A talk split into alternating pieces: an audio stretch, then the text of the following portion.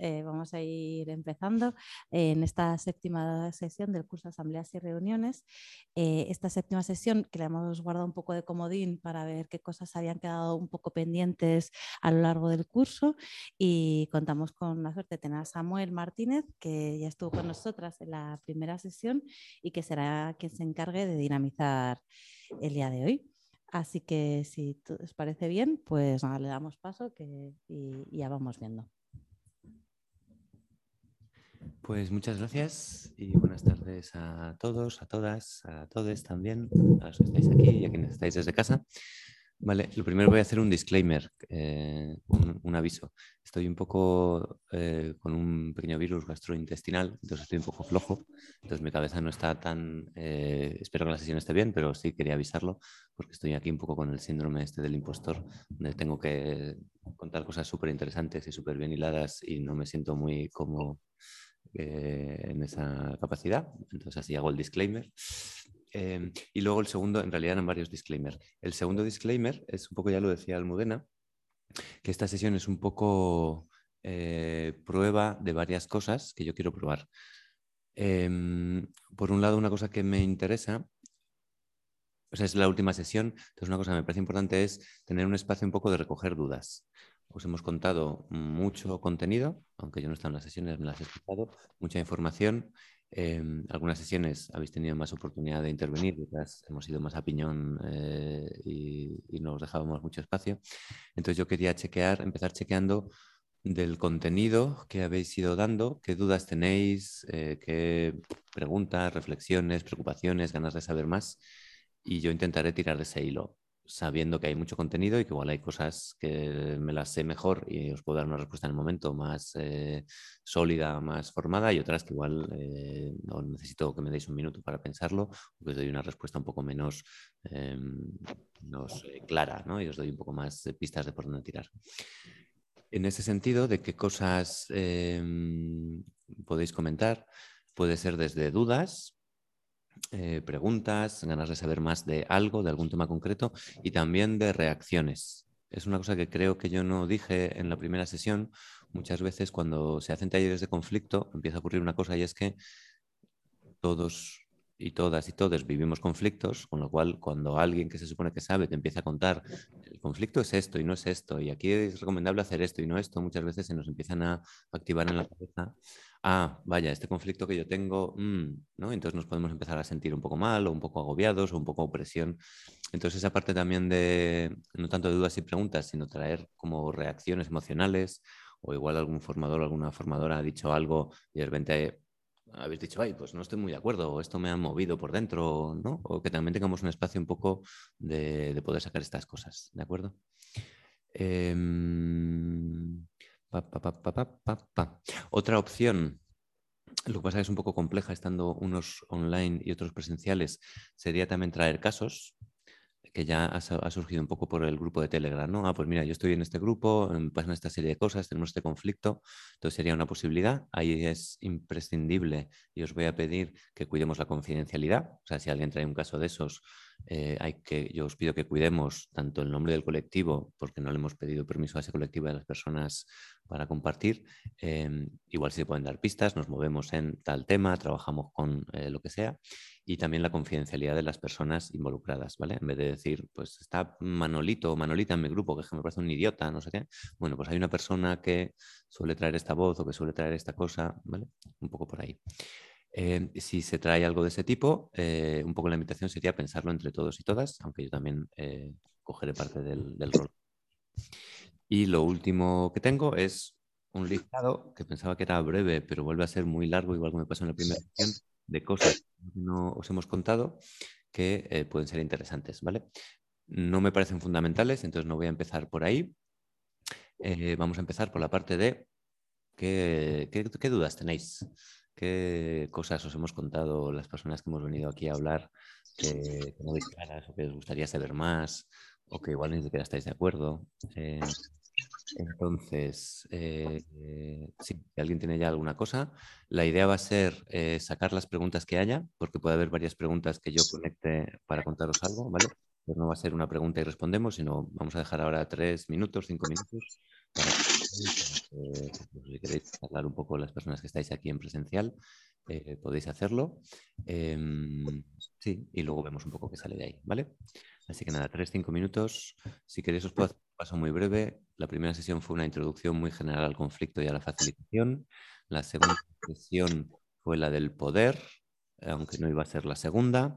La tercera sesión fue una, introducción un poco más general al conflicto, donde Ana Puyol creo que os hablo sobre todo de las fases del conflicto, desde la mirada de trabajo de procesos.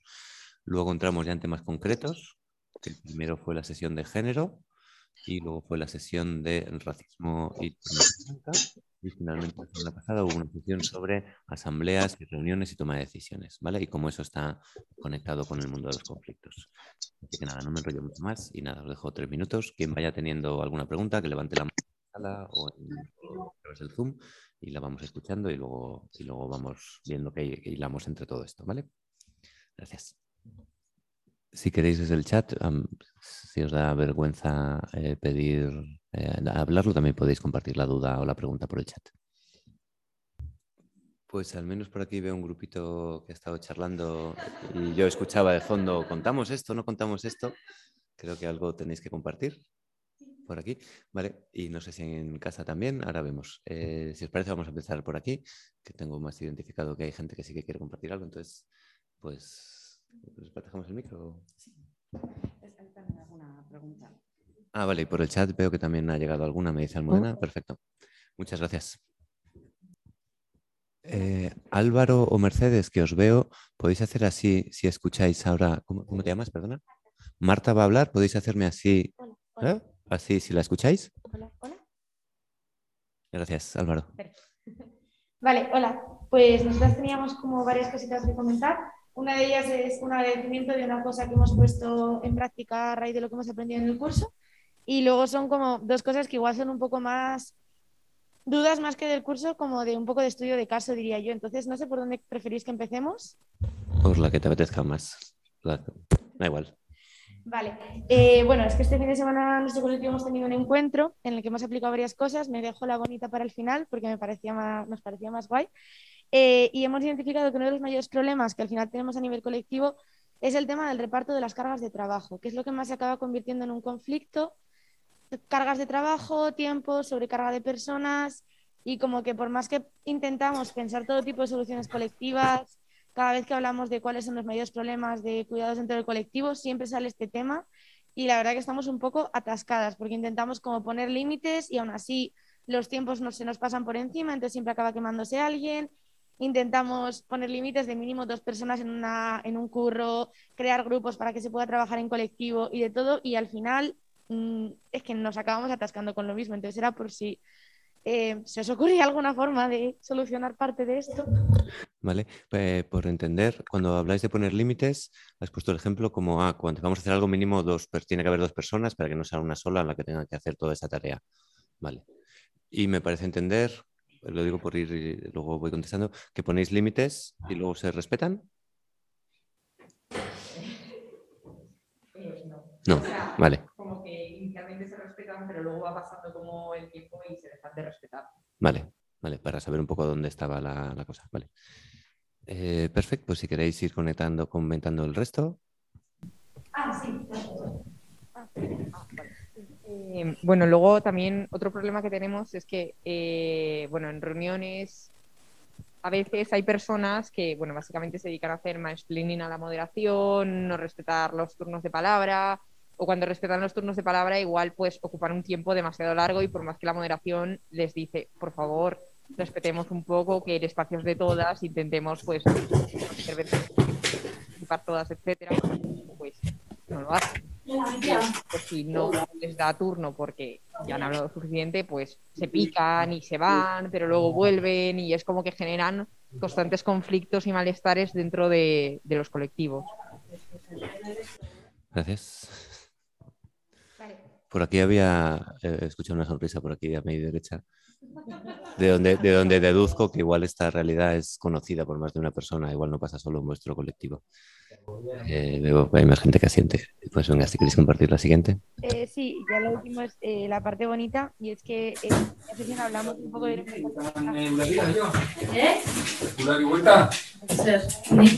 que estamos aquí y a lo largo de este fin de semana hicimos un encuentro en el que dedicamos toda la tarde a construir esa visión en colectivo porque nos faltaba, no la teníamos. Se convirtió en una dinámica preciosa en la que realmente no era un debate, era un compartir lo que cada una sentía que necesitaba. Redactamos un pequeño texto a nivel individual para leerlo solamente dentro del colectivo. Acabó quedándonos algo precioso y simplemente dar las gracias por la herramienta porque creo que había gente desmotivada y nos ha hecho recuperar muchísima motivación solo con el hecho de poder darnos el tiempo para hablar de esto. Y ya está. Andrea. Marta, perdona, tengo la cabeza fatal. Pues muchas gracias, Marta. Bueno, a ti que has hablado y a tus dos compas, que entiendo que sois parte del mismo colectivo. Gracias.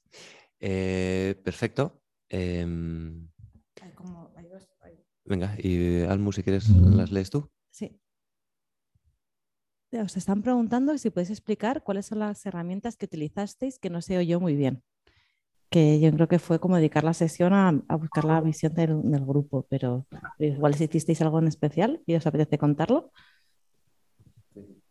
Eh, sí, pues empezamos con una ronda rápida de lluvia de ideas en la que le íbamos preguntando a personas, la moderación se ponía en el centro, iba rápidamente a la persona, eh, ¿qué significa para ti estar en este colectivo? ¿Para qué quieres estar en este colectivo? ¿Por qué estás aquí? Como un poco para agilizar eh, un poco rápido. Luego, les pedimos que escribieran a nivel individual un posit con lo que querían del colectivo de por sí y el motivo por el que estaban ahí. Eh, los pegamos todos en un papelógrafo bastante grande, eh, dimos Gómez para que la gente pusiera Gómez en lo que más le parecía relevante o que más le identificaba con lo suyo. Y luego, eh, desde la moderación, intentamos resumir todos los posits en conceptos o ideas. Por ejemplo, resiliencia, cuidados, esperanza, acompañamiento, aprendizaje.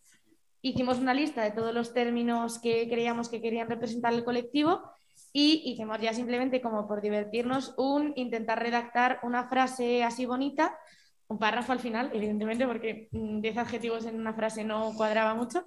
Eh, intentar redactar un párrafo así bonito entre todas, como ya riéndonos un poco con, ahí falta una coma, ¿no? Aquí no, como simplemente por hacerlo un poco más divertido y acabamos pues leyendo la frase un poco todas juntas y la verdad que esa fue un poco la dinámica de moderación que utilizamos. Qué guay, pues muchas gracias Marta por compartir. Vale, pues hay como otras dos intervenciones por aquí que si queréis las leo y ya tiramos así de con plan conversación. Eh, bueno, aquí plantea Elena que le viene la duda de que tiene que ver con el papel de la persona que facilita, sobre todo cuando no ha sido capaz de facilitar la resolución de un conflicto. ¿Cómo se evalúa? ¿Cómo se gestiona el llevar esto en la mochila? Esa es la ¿Cómo te quedas cuando está facilitando un grupo y que no has conseguido que funcione? Y cómo lo gestionas contigo.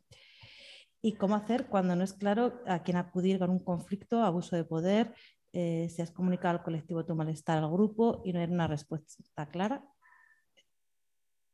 Y, creo que ya. Ahí estás, porque las son cosas de técnicas. Vale. Perfecto, pues bueno, por aquí no he preguntado si hay alguna cosa más por ahí. Vale. Bueno, tenemos materia. Bueno, perdona, no sé cómo te llamas. Eh, eh, al introducir la sesión he dicho que lo primero íbamos a ver un poco dudas o cosas que tuvieseis en mente eh, de las sesiones anteriores por ver si había dudas, ¿vale? Lo digo por si quieres ir pensando alguna que te venga a la cabeza, pues estás a tiempo, ¿vale? Vale, también le decía a Almudena mientras teníais los 3-5 minutos de pensar que vaya trampa me he hecho a mí mismo, porque digo, ahora tengo que tener una respuesta eh, interesante a las preguntas que tenéis. Eh, bueno, también la podemos construir entre todas. Sí, sí, sí. sí, sí. sí, parte, de la, parte de la idea de esto también era un poco pensar conjuntamente. Vale, Em, bueno, empezando por la última, por la parte que me resulta más sencilla ahora mismo, que es la parte de la visión. Em, bueno, pues eh, de nada, por así decirlo. Eh, no, y me gusta mucho, me, sí, hay una parte que me toca y me, gusta conocer esta experiencia. Me gusta que algo de lo que se cuente en este curso se aplique, porque creo que es una de las eh, cuestiones esenciales, ¿no? que sea un curso que podáis aplicar y que tenga aplicaciones concretas. Em, y luego me gusta, mm, sí, me parece, o sea, comentar un par de cosas. Una de las cosas como esenciales de la visión, lo habéis nombrado, permite reconectar, ¿no? Eh, montas un colectivo, tienes una idea, proyectas, empiezas a hacer y luego empieza el mundo, la realidad y empiezan las dificultades, los problemas de presupuesto, de participación, de conseguir objetivos o no, ¿no? Entonces hay veces que ahí te puedes desconectar emocionalmente de, de la tarea, por así decirlo, ¿no? Y si eso ocurre y no se cuida, pues al final el colectivo pues, o, va a desaparecer o se va a convertir en una especie de cosa zombie que no es especialmente interesante. Entonces, una de las cosas esenciales de la visión que permite es reconectar con eso, ¿no? con, ese, con ese sueño. Em, y también os digo, es como guay usarla ahora y también guardarlo, guardarlo con mucho cariño. ¿no? Porque dentro de un tiempo, igual en otro momento, eh, eso puede ser útil. Tener en cuenta también que eso puede cambiar, la visión es como uno de los acuerdos que desde la facilitación se dice que es más, que debe ser más protegido, en el sentido de que no tendría mucho sentido que una visión colectiva cambie cada semana o cambie cada mes y ni siquiera cada año yo cuando oigo hablar de este proceso siempre, ¿no? Lo mínimo es dos o tres años y mucha gente habla de cinco años, ¿no? Porque hace falta poner en práctica eso, hace falta que el grupo evolucione, hace falta que el mundo cambie, pero cuando el mundo cambia, igual la visión o el propósito del colectivo también cambia.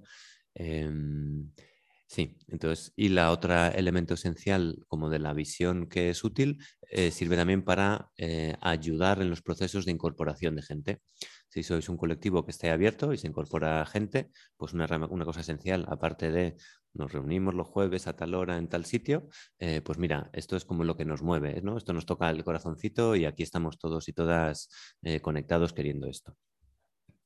Y la última cosa que también quería comentar de la visión es que eh, esas palabras, o sea, me, me, gusta mucho como habéis contado, ¿no? La metodología que habéis utilizado, Em, creo que está guay porque una de las claves es la creatividad, que participe todo el mundo y luego después de esa especie de lluvia de ideas que es muy amplia, pues ver qué es lo común.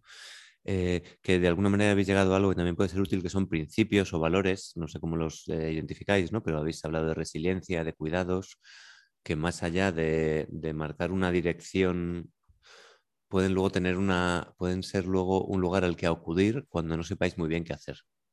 ¿no? Cuando de repente hay una situación conflictiva o una situación de duda o por dónde tiramos, es como, ah, vale, pues aquí hay una serie de principios o de valores, como les queréis llamar, que para nosotros, para nosotras son fundamentales, ¿no? Son fundacionales y queremos seguirlos, ¿no?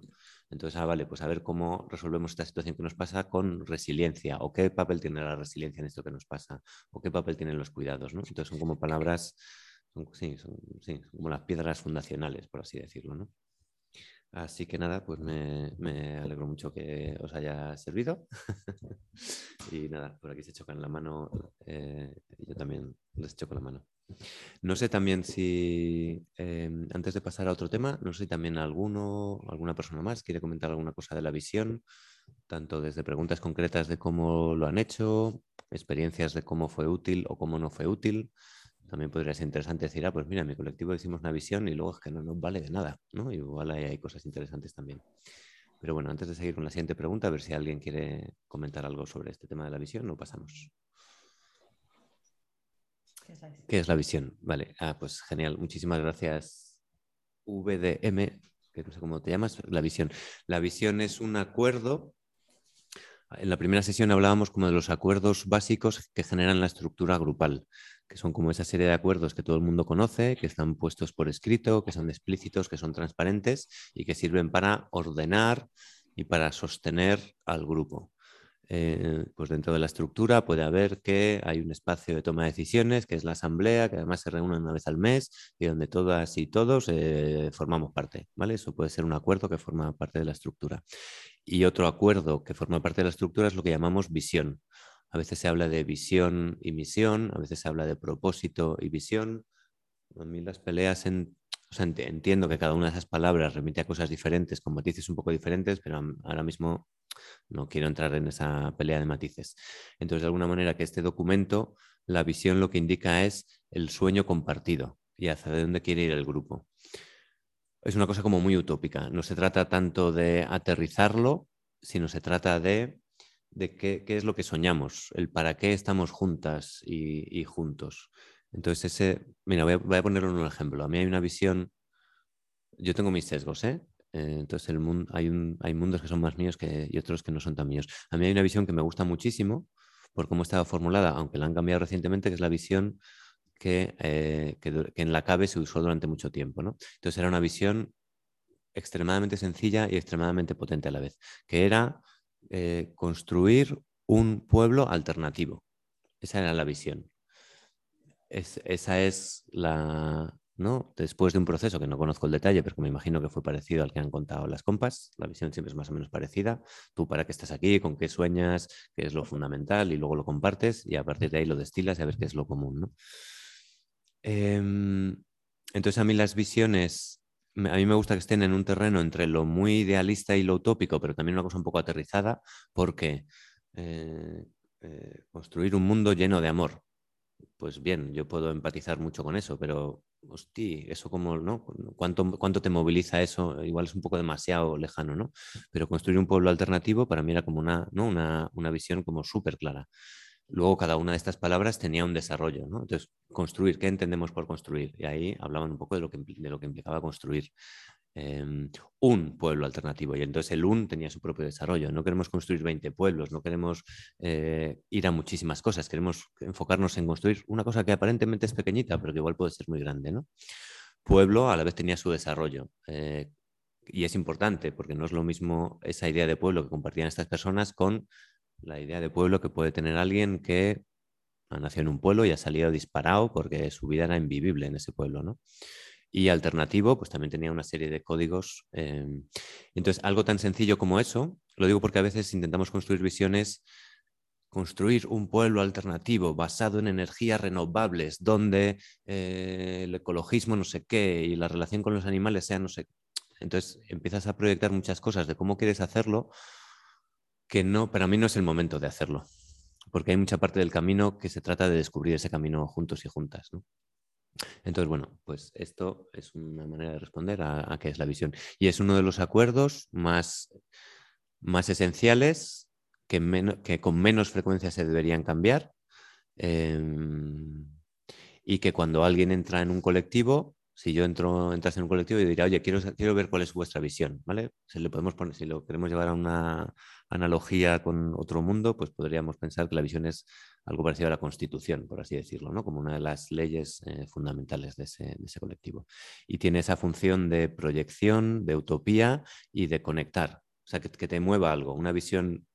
Luego hay estilos, ya os digo, ¿eh? hay gente que dice que hay que hacer una visión eh, donde lo emocional y lo afectivo no esté presente. A mí me parece que eso no es interesante porque creo que parte de la visión es ese movernos y movilizarnos. Em, espero que haber aclarado un poco la, respuesta de qué es la visión. Em, venga, vamos con las preguntas que no eran tan fáciles o que a priori no eran más fáciles. Vale, voy a ir a por esta que decía, a mí me viene una duda que tiene que ver más con el papel de la persona facilitadora, sobre todo cuando no hemos sido capaces de facilitar la resolución de un conflicto en un grupo.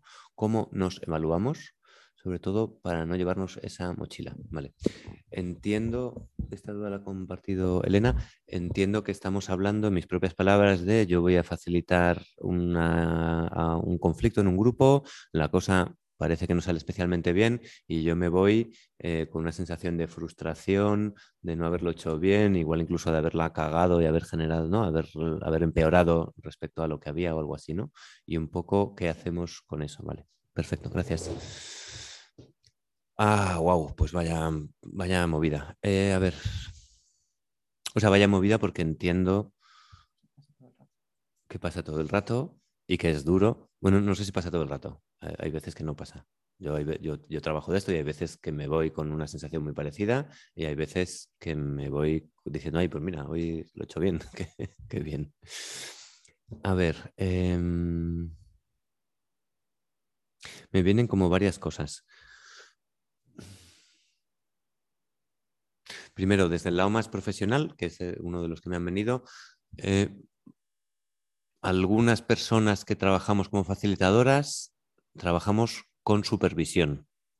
Es decir, tenemos una persona que nos supervisa los trabajos que hacemos, ya que hay diferentes estilos. O bien es una persona a la que yo le otorgo yo, yo, yo, por ejemplo, tengo los dos espacios. Una persona a la que yo le otorgo un grado de experiencia mucho más alto que el mío y eh, contrasto con ella. Es un acuerdo que en mi caso es pagado y normalmente suele ser pagado porque requiere tiempo. ¿no? Em, eso puede ayudar bastante a eh, bueno, eso puede ayudar. Hay otro esquema de supervisión que no es en ese esquema tan jerárquico, sino es con tu iguales. Entonces yo tengo también un grupo de iguales, de gente que facilita conmigo y quedamos una vez cada no sé cuánto y compartimos casos o compartimos, ah, pues me ha pasado esto, ¿vale? Eso es un espacio también de, de aprendizaje y de apoyo. Porque salir de una experiencia como la que estás contando y vivirla en soledad hace que sea todavía más duro. ¿Vale? Entonces, eh, Elena, una de las primeras cosas a las que te invitaría es a no quedarte con esto. Bueno, no sé si estás hablando de algo que te ha pasado a ti o de algo que le ha pasado a una amiga o compañera, pero a no vivirlo eh, solo contigo misma porque eso hace que sea mucho más duro. Más cosas que me vienen tiene que ver con la corresponsabilidad. Entonces, la transformación de un conflicto o la resolución de un conflicto nunca está en ninguna de las partes, nunca está exclusivamente en una sola de las partes y sería un error entenderlo así. Y por partes me refiero tanto a las partes que están en conflicto, como mínimo en un conflicto hay dos, a veces hay más, pero como mínimo hay dos, y eh, la facilitadora o la persona que ha intentado mediar. Entonces, em, yo hay una parte que, o sea, sin saber más, sin saber cómo ha sido la sesión, cuál es el conflicto, eh, sin haberlo visto, Em, yo lo primero que te diría es descárgate un poco de esa mochila y de esa carga, porque no creo que sea exclusivamente tu responsabilidad. ¿Vale? Em, por muy mala, voy a poner un ejemplo que no digo que hable de esta situación, por muy desastre que sea la persona que facilite, por pocas herramientas que tenga, porque esté de parte de un lado y no se dé cuenta, bueno, por muchas liadas que pueda hacer, y se pueden hacer muchas liadas, si las dos partes en conflicto están a favor de una resolución más o menos razonable, pues no vas a poder hacer muchas liadas. El, propio grupo te va a decir, oye, mira, por aquí no. ¿no? Estás insistiendo muchísimo en que este es un tema que tiene que ver con no sé qué, y no, ¿no? Te estás colando no sé qué, no sé cuántos. Entonces hay, hay una parte como de corresponsabilidad. ¿Qué más te diría? Y luego hay una parte como que tiene que ver con la evaluación. Y aquí es que me meto, me da un poco de miedo meterme en, una parte un poco que, puede tener que ver, pero que no sé cuánto es el ámbito y cuánto quiero meterme, que es la parte más de la psicología personal. Voy, a hacer esto conmigo mismo. Eh, voy, a hablar de una cosa que desde la facilitación o desde algún marco del que yo eh, trabajo llamamos los críticos internos. ¿vale? Los críticos internos son esas partes internas nuestras que nos critican. ¿vale? Em, y que es... madre mía, vaya jardín. Eh, vale, esas partes que nos critican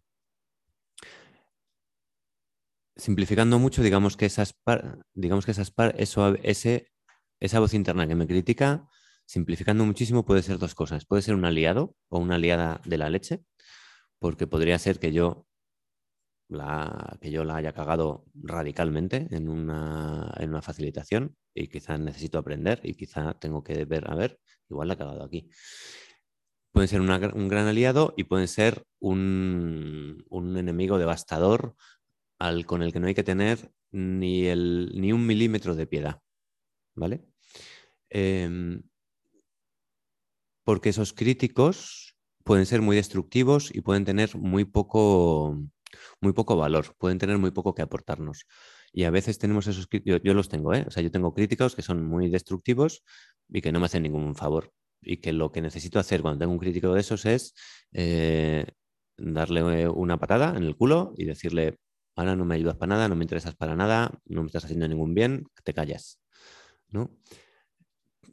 Eso que estoy diciendo así, que he dicho en 10 segundos, no es una cosa que yo haga en 10 segundos. A veces necesitas hablar con un colega, con una colega, a veces necesitas, eh, pues si te va el rollo más eh, terapéutico, pues te puede venir bien trabajarte en terapia o de la manera que sea. Em, eso como de la parte interna. Y luego hay una parte que me parece interesante que es la evaluación. En general, yo cuando ocurro con un grupo, suelo mandar una evaluación al acabar, porque también hay veces que es verdad que tú puedes tener una, pueden, pueden darse los dos casos, tú puedes tener una lectura de, de, lo que has hecho estupenda, e igual el grupo está diciendo, pues vaya desastre, que no nos has ayudado en nada, o al revés, tú puedes tener una evaluación hipercrítica contigo mismo, contigo, contigo mismo, y que de repente el grupo esté satisfecho o razonablemente satisfecho, ¿no? Entonces, una encuesta de evaluación puede ser útil eh, y puede ser una encuesta muy sencilla. Eh, yo os puedo pasar luego por el Telegram un modelo, ¿no? Puede ser una encuesta muy sencilla de... Eh, bueno, ahora no me voy a liar, os, puedo, pasar una, os puedo pasar una encuesta.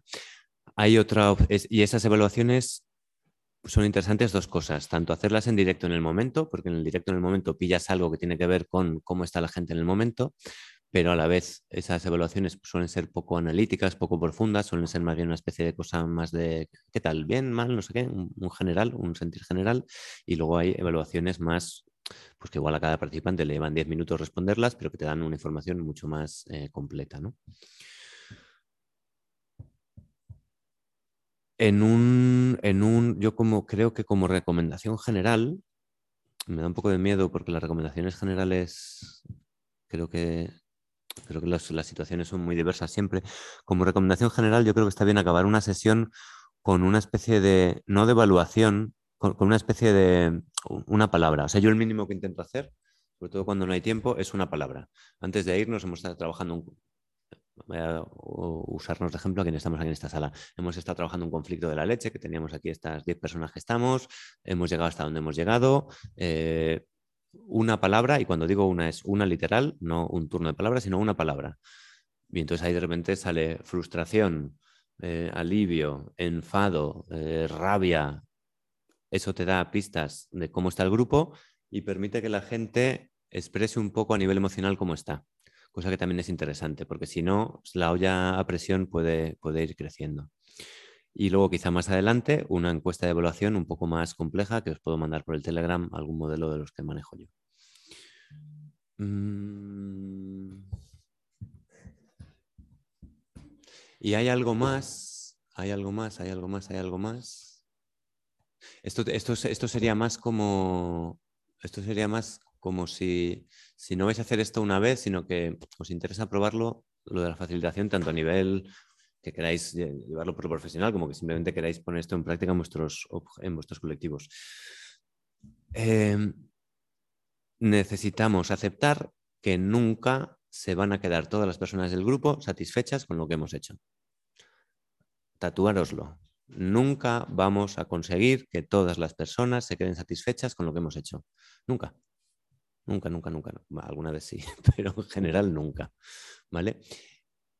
Y esto es así y puede ser muy duro eh, y, si ¿no? y depende mucho de cómo seamos, pues nos puede ser muy difícil, pero cuanto antes aprendamos y que tampoco pasa tanto, que tampoco es tan grave, ¿vale? si una persona se queda insatisfecha, otra cosa es que vayas a facilitar un conflicto y la líes parda y la gente salga muchísimo más dañada de lo que, esto, de lo que entró en ese momento. Oye, ten cuidado, el impacto que generas es, importante, pero nunca vas a conseguir que todo el mundo esté satisfecho.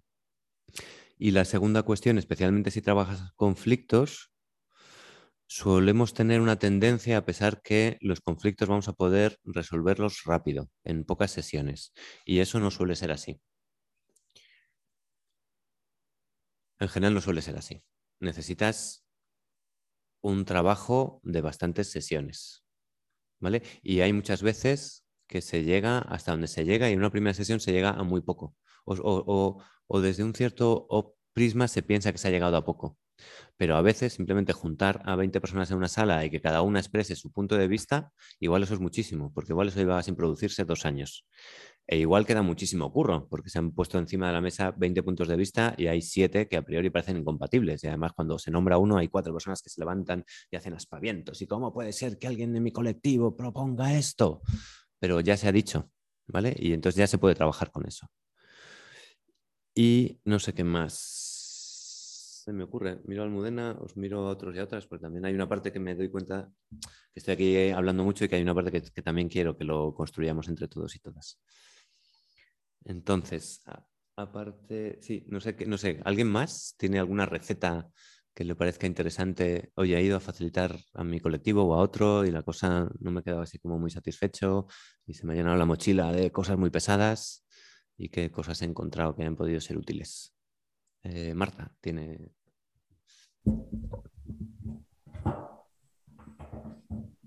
O sea, no sé si es útil, pero a mí sí que me ayuda. Pues si te lo puedes pagar un poquillo más. pues, ¿Así? Sí. Vale. Que no sé si es útil, pero a mí cuando me sale mal una facilitación o lo que sea, sí que me ayuda. Evidentemente, bueno, todo, todo lo que has dicho a tope, pero además como intentar hacer un- una pequeña evaluación a nivel personal en mi casa, de racionalizar al final qué creo que ha podido salir mal, dónde creo que le he podido cagar, etcétera. Y sobre todo si creo que realmente le he cagado en, alguna- en algún punto, pedir perdón. O sea, como expresar, mira, creo que en este momento me dejé llevar, no fui consciente e hice esto mal. Y como que pedir perdón a las personas implicadas en la facilitación, muchas veces lo único que genera es comprensión y humanización. O sea, que al final no te van a decir, pues ya, la verdad es que eres un imbécil, no, te van a decir, bueno, has hecho un trabajo muy duro, no te preocupes, ¿no? Y como que al final poner en voz alta que la facilitación también es humana y también tiene esos problemas, me parece que es de lo más útil y lo, bueno, lo más humanizante y tranquilizador al final. Muchas gracias, Marta. Sí, totalmente de acuerdo con, con esta cuestión. De humanizarla, sí, de reconocer que la cagas y de pedir eh, perdón. Sí. Muchas gracias. Em, vale, pues vamos a seguir con alguna más y lo mismo, si en algún momento se os ocurre algo. Ah, y la otra cosa también es, perdón, que, que lo había dicho, era como lo de aceptar que nunca todo el mundo va a estar satisfecho. Em, Aprender, sí, es, un, es, es lo mismo que has dicho tú. Ap- Aprender a que, la vamos, a que vamos a hacer errores, a que vamos a cometer errores, que vamos a intentar no hacerlos, que vamos a intentar no dañar a la gente y no generar mucho daño, pero que lo vamos a hacer y que tampoco pasa nada y que el proceso de aprendizaje en muchas partes tiene que ver con eso. ¿no? Em. Pues venga, vamos a por otra. Había dos cosas que mejor también pendientes. Vale, sí, estaba un poco saltando entre las preguntas de la sala. Venga, pues vamos a una de las que habéis hecho.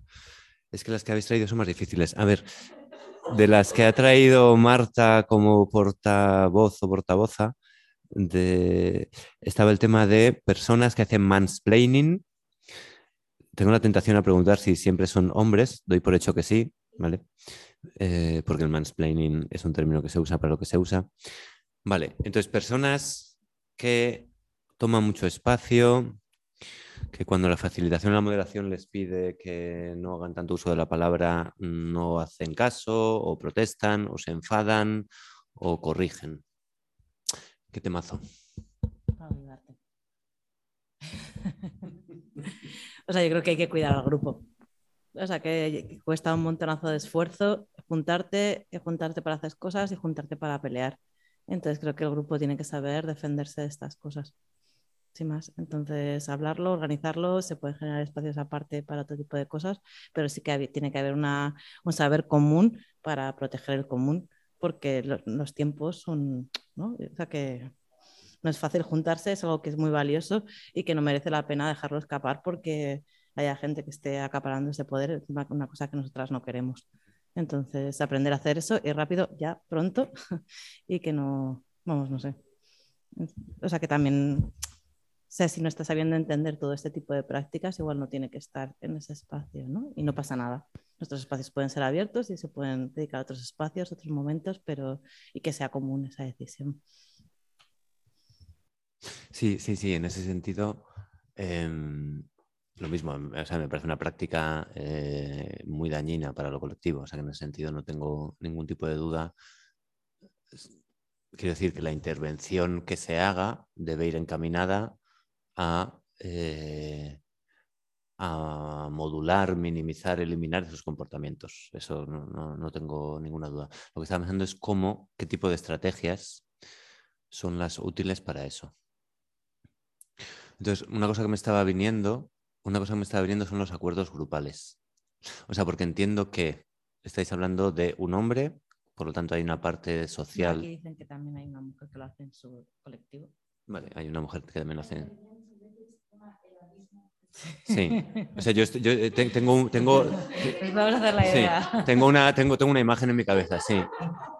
Por aquí añaden que es. Sí, y por eso, lo- y por eso lo llevo a lo de los eh, acuerdos grupales. Eh, seguro que también lo hacen mujeres, eh, pero de alguna manera son, sean hombres, sean mujeres, mm, se identifiquen con otro género, de alguna manera lo que hay es una especie de creencia de que el grupo, de que yo merezco ser escuchado por el grupo de que cuando yo tenga algo que decir, el resto de las personas se tienen que callar porque yo sé más o yo de esto sé, ¿no? Va, va un poco como por ahí. Entonces, como este tipo de perfiles suelen llevar un rango muy alto, puede ser por género, pueden ser hombres, yo me estoy imaginando que alguien así, sobre todo porque estoy viendo que las personas que me, los, que me lo contáis, os ubico entre los 20 y no sé qué y los 30 y pocos, ¿vale? Entonces, mm, vale. No me, no me imagino que sea alguien de 18 que nos hable así, me imagino más bien que será alguien de 30, 40, 50 o incluso más. Entonces suele haber unas cuestiones de rango social que influyen mucho. Entonces puede ser...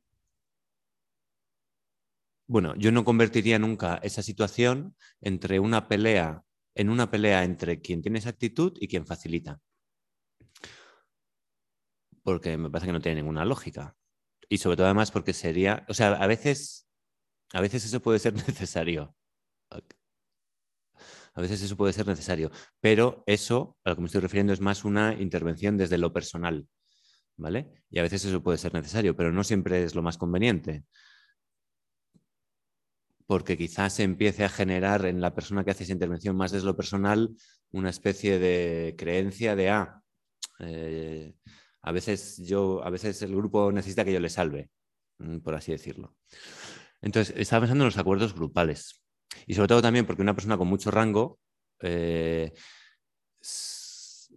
si le habláis a alguno de vosotros tres, pues igual no os quiere hacer mucho caso, porque tiene una cantidad de temas eh, sociales, eh, de rango social, que os va a leer de una manera que es "Eh, esta chavalada que me está contando, que me, pa, ¿por qué voy a hacer lo que ellas me dicen? ¿no?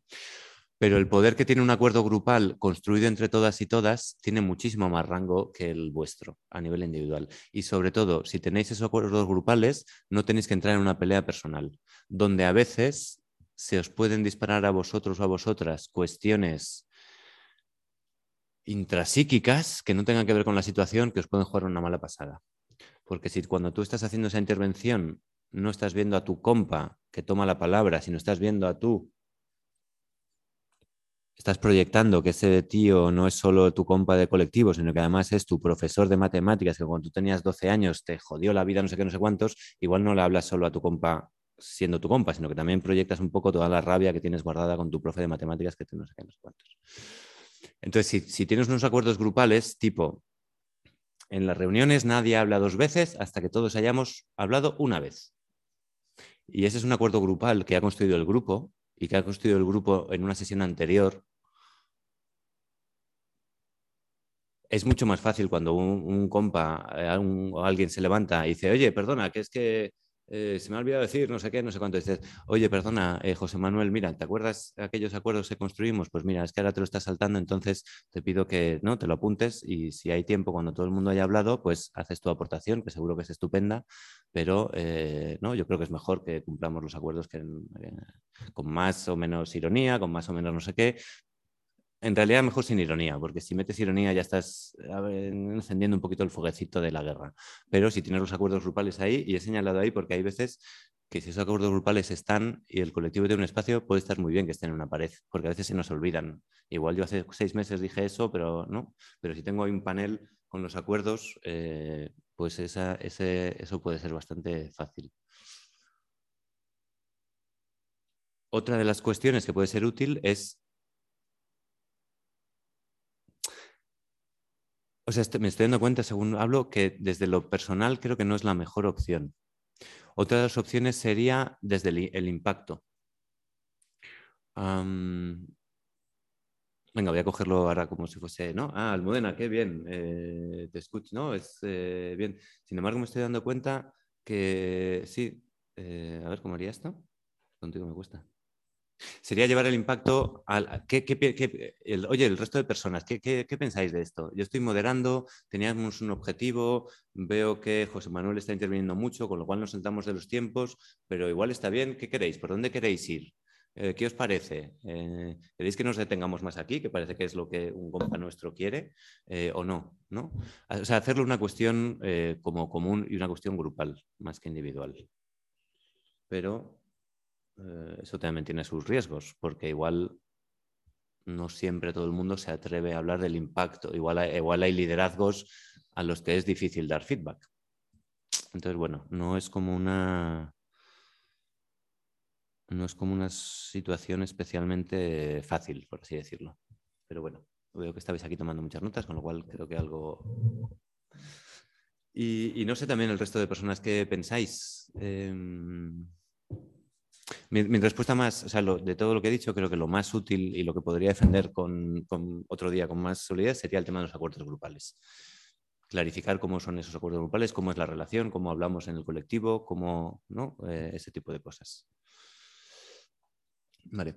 Y una cosa también que decía Almudena, eh, los colectivos son abiertos para entrar y para salir. ¿Vale? Eh, no os estoy proponiendo que se convierta en una práctica habitual expulsar a gente, pero también creo que es algo que a veces no se suele hacer. O sea, que poner límites es algo que no, es, fácil, no, no, es lo que hacemos con más facilidad. Entonces creo que ponerlos también está bien. Y hay millones de grupos y de colectivos en el mundo y no todos son para mí. ¿Vale? Vale, pues vamos ahora a ver alguna pregunta del chat. Por aquí comenta Marta, ¿cómo hacer cuando no está claro a quién acudir por un conflicto o un abuso de poder? Si ya has comunicado al colectivo tu malestar y no hay una respuesta o propuesta clara de actuación clara, ¿qué, como qué hacer, ¿no? Vale. Mm. Bueno, lo mismo, lo primero me sale decir como, ¿no? Igual que antes, ¿no? Pues que es una situación difícil. Eh, sí. Esto me lleva a, voy a meter muy brevemente como una pequeña píldora que ya había salido antes. Porque una de las preguntas es, ¿cómo hacer cuando no está claro a quién acudir por un conflicto? Entonces, esta es una de las cosas que, que, muchas veces no se hace y que es útil hacer. O sea, una de las cosas que creo que no os hemos contado es el tema de la prevención. Porque, digamos que un conflicto se puede trabajar eh, desde la prevención o desde que el conflicto ya está vivo y qué hacemos con esto que nos queman las manos. ¿no? Entonces, una de las cuestiones que solemos recomendar con bastante fuerza desde la facilitación es que dentro de los elementos de la prevención haya un protocolo de conflictos. ¿Vale? Y de hecho, sí, sería también otro de esos acuerdos que forma parte de la estructura, otro de esos acuerdos importantes. ¿Qué vamos a hacer cuando aparezcan los conflictos? no si aparecen, sino cuando aparezcan los conflictos, ¿vale? Dando por hecho que van a aparecer seguro.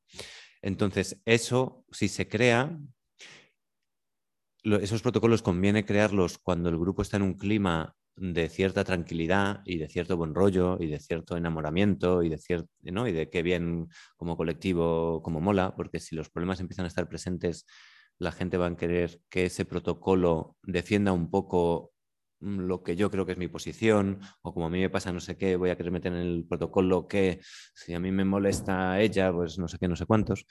Entonces, cuanto, cuanto antes se hagan y cuanto más se hagan en una especie de clima de calma, mejor. Y entonces, esos protocolos, una de las cosas claras que debe indicar es cuando una persona detecte un conflicto o un malestar, ¿qué hace? ¿Cuáles son las vías? Y esto es importante que esté en la estructura, porque si no está en la estructura, las personas están muy vendidas.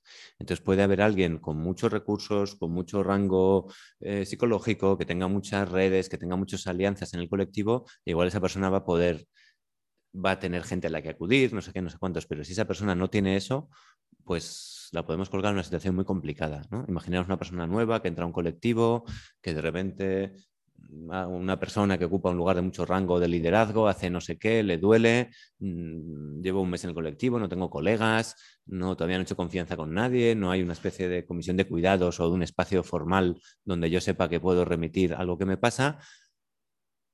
Y me puedo quedar muy sola, muy solo y, muy jodido, muy jodida, ¿no? Entonces, uno de los elementos fundamentales de ese protocolo es cuando haya conflictos, ¿cómo hacemos?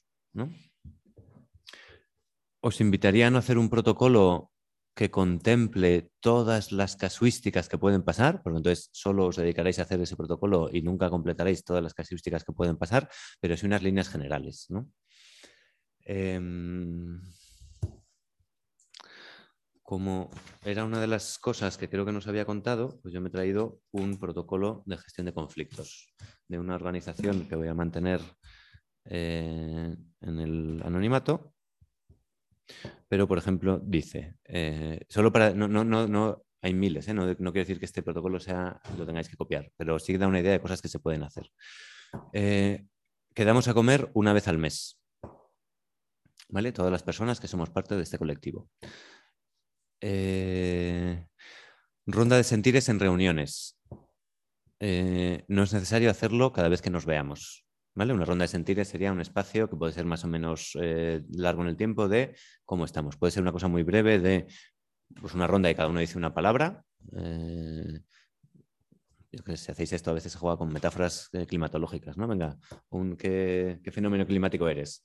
Ah, pues yo soy una tarde soleada de verano. Ah, pues yo soy una tormenta con rayos y truenos. Bueno, pues eso ya te sirve un poco para leer cómo está cada cual, ¿no?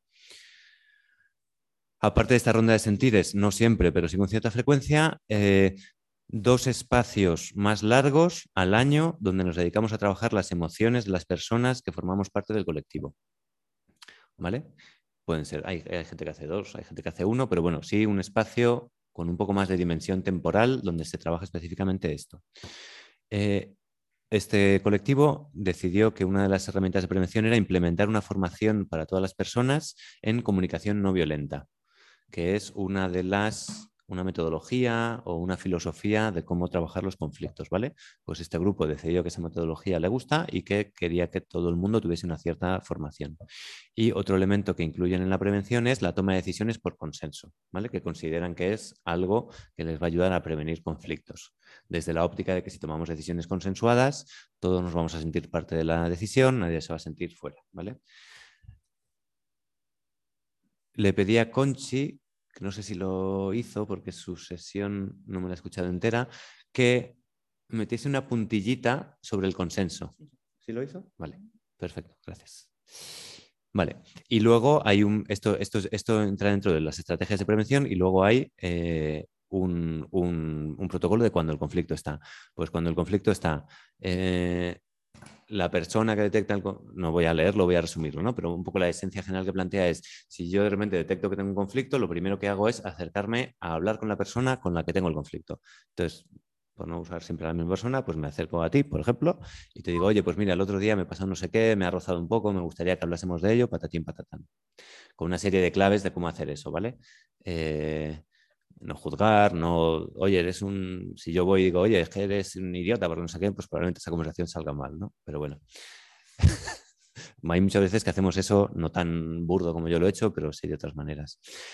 Si eso no funciona y a nivel eh, individual no somos capaces, eh, pues hay una comisión de eh, cuidados, de conflictos, de lo que sea.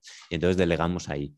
esa comisión, si se ve capaz eh, facilita o, nos ayuda en la comunicación y si no se ve capaz, bien porque esté de parte, bien porque nosotros, alguno de nosotros dos, no le percibamos neutral o bien porque él piense que el conflicto tiene que ver con algo que va más allá de nosotros dos y que es de todo el colectivo, puede decidir que eh, eh, pide ayuda a una persona externa.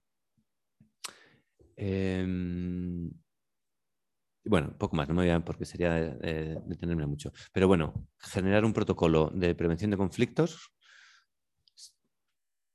que esboce las líneas generales de qué es lo que va a pasar sin intentar ir a todas las casuísticas, pues eso es una herramienta bastante interesante. Si tienes eso, normalmente sueles saber a quién acudir, ¿vale? Con lo cual una de las partes de la pregunta de Marta estaría respuesta. Si no tienes eso,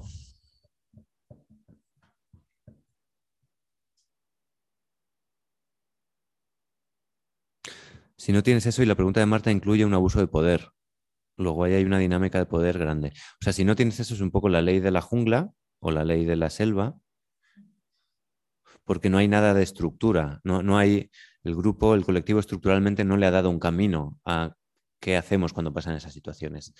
Entonces yo diría desde lo personal, buscar alianzas, teniendo cuidado, porque esas alianzas a veces pueden generar que yo busco una alianza aquí y la alianza se puede acabar convirtiendo en qué malos son aquellos que hay allí. Y eso lo que va a hacer va a ser escalar el conflicto. Igual la, alianza que yo estoy proponiendo es, oye, me está pasando esto, ¿Cómo, ¿cómo, me puedes ayudar a que esto lo llevemos al grupo? A que, a que, yo cuente esto al grupo, a que lo preguntemos al grupo, a, a que el grupo lo coja y pueda hacer algo con ello. Ese tipo de alianzas. Hay un protocolo que se creó cuando había mucha tensión y por abusos concretos y el protocolo no se está cumpliendo. Vale, y además dices lo es al tema del poder, entiendo. Pues es que es una situación muy compleja y muy difícil. O sea, traerlo con la mayor... O sea, es un rollo, ¿eh? porque entiendo que probablemente tú seas, no sé si eres una parte, no sé si eres la parte que está sintiendo esos abusos y que ya ha intentado trasladar algo. O sea, y ahí pues poco, o sea, yo diría una estrategia de contención del daño y de gestión del, sí, de contención del daño. Mm, sí, sobre todo a nivel personal, ¿eh? como contención del daño tuyo y del cuidado tuyo. O sea, es un escenario peligroso. Un grupo donde hay abusos de poder, donde hay un protocolo de gestión de conflictos que no se cumple, es un escenario peligroso. Donde podemos, donde las personas podemos salir dañadas. Em, y donde además desde una posición como parece que es la que tú tienes, de no tener mucho estatus o mucho poder en el grupo y estar sufriendo abusos, pues es que no, o sea, buscar alianzas y cuidarte. Y te diría, pero esto ya es una cosa como muy personal, ¿eh? te diría eh, poner mucha atención a cuidarte a ti. Pero no sé, por aquí no sé qué. No sé qué, pensáis. O sea, me sale decir cuidarte a ti, priorizarte por encima del grupo. O sea, no quiero decir, no sé, el nivel, eh, pero bueno, es que la palabra abusos es fuerte. O sea, que, no sé, me estoy, me estoy imaginando un escenario donde realmente es, es peligroso. Y ese tipo de cosas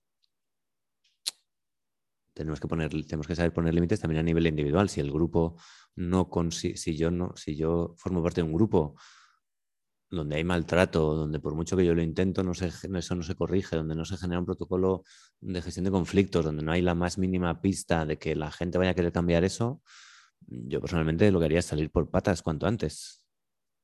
Eh, eh, pero no puedo decir mucho más. Eh, por aquí Marta parece que tiene alguna idea. A ver, no sé si va a ayudar mucho, pero, o sea, retomo un poco el tema de las alianzas, por así decirlo.